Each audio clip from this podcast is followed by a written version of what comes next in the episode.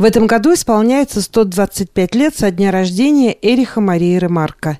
Этот писатель занимает особое место в мировой литературе XX века как автор антивоенных романов о жизни потерянного поколения. Ремарк был выдвинут на соискание Нобелевской премии мира. При этом его книги сжигали в нацистской Германии. О некоторых фактах из жизни воинствующего пацифиста расскажет Анна Ханен. Эрих Пауль Ремарк, так звали будущего писателя при появлении на свет, родился 22 июня 1898 года в городе Оснабрюк на северо-западе Германии. Его отец, переплетчик по профессии, был потомком французского иммигранта, а мать – немкой. После окончания школы Эрих Пауль решил стать учителем и поступил в семинарию. Закончить учебу 18-летнему Ремарку в то время не удалось – в 1916 году случилось событие, во многом определившее его жизнь. Будущего писателя призвали в армию. Пока Ремарк находился в армейском подразделении, умерла его мать, и в память о ней Эрих Пауль сменил второе имя на Мария. Военная служба продолжалась несколько лет. Часть этого времени Ремарк провел в госпиталях после ранения осколками гранаты. В 1919 году он отказался от ордена и вернулся в учительскую семинарию – Однако в школе он проработал недолго. Молодого учителя манили к себе писательство и журналистика. До того, как начать зарабатывать на жизнь новым ремеслом, Ремарку приходилось браться за различные подработки. Он успел побывать и торговым служащим, и учителем игры на фортепиано, и бухгалтером, и органистом в клинике для душевнобольных, и даже продавцом надгробных памятников – но постепенно литературный мир открывается молодому писателю, и Ремарк, ведущий в то время богемную жизнь, становится редактором одного из немецких издательств. В 1925 году состоялась свадьба танцовщицы Ильзы Юты Замбоны и Эриха Марии. Страдающая туберкулезом Юта вдохновила мужа на создание нескольких литературных персонажей. В первую очередь, конечно, Пат из трех товарищей. Ремарк стеснялся своего незнатного происхождения, посещал с женой театры и даже приобрел баронский титул. Осенью 1927 года началась работа над романом «На Западном фронте без перемен», в предисловии которому Ремарк скажет следующее. «Эта книга не является ни обвинением, ни исповедью. Это только попытка рассказать о поколении, которое погубила война, о тех, кто стал ее жертвой, даже если спасся от снарядов. Напечатать роман согласилось берлинское издательство «Ульштайн». Правда, издатели решили подстраховаться. Договор был составлен так, что в случае провала романа Ремарк должен был отработать затраты на издание. Интересно, что роман частично был написан в доме Лени Рифеншталь, безработной актрисы, приятельницы писателя. Всего через пять лет Ремарк и Рифеншталь окажутся по разные стороны баррикад – Ремарк займет место в списке запрещенных авторов, и книги его будут сжигать на площадях, а Лени станет режиссером-документалистом, прославляющим фашизм. Вопреки опасениям издателей, на Западном фронте без перемен мгновенно стал сенсацией. За год было продано полтора миллиона экземпляров. В 1930 году вышла экранизация романа, снятая голливудским режиссером. Национал-социалисты под руководством Геббельса устроили в Берлине массовые акции, чтобы сорвать премьеру фильма. Гитлер отозвался о Ремарке как о французском еврее Крамере.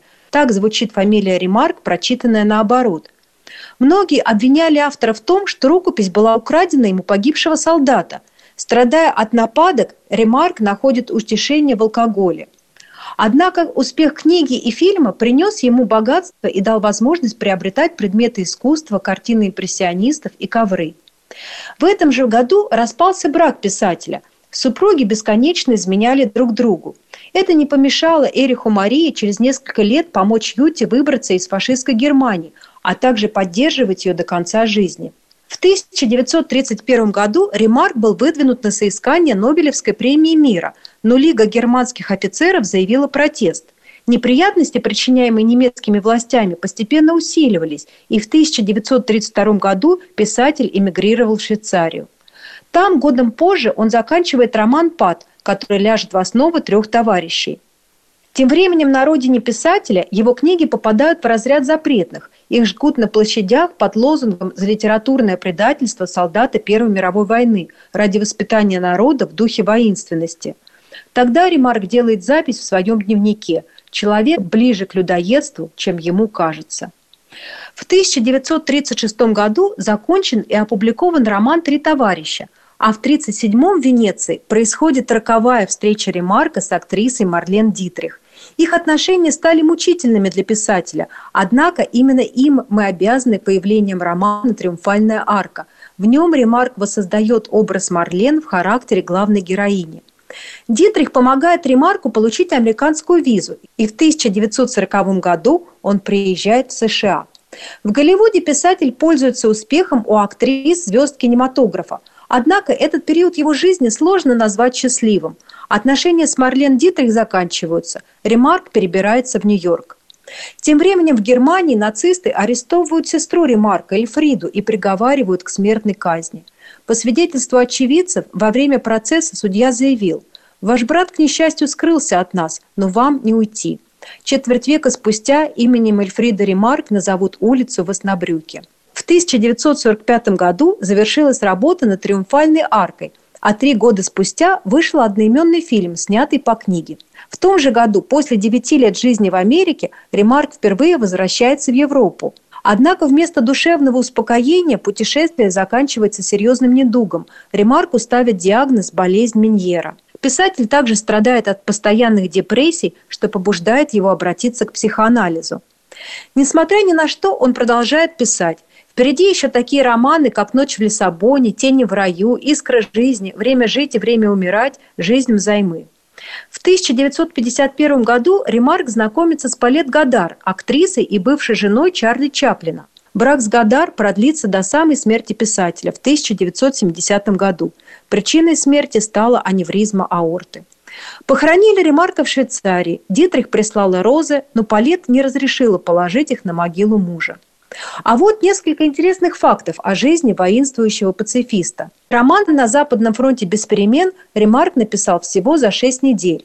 Друзья называли Ремарка Бонни. На его визитных карточках была изображена корона. Один из любимых напитков писателя – кальвадос. Ремарк коллекционировал изображения ангелов. Он считал, что они защитят его от бед.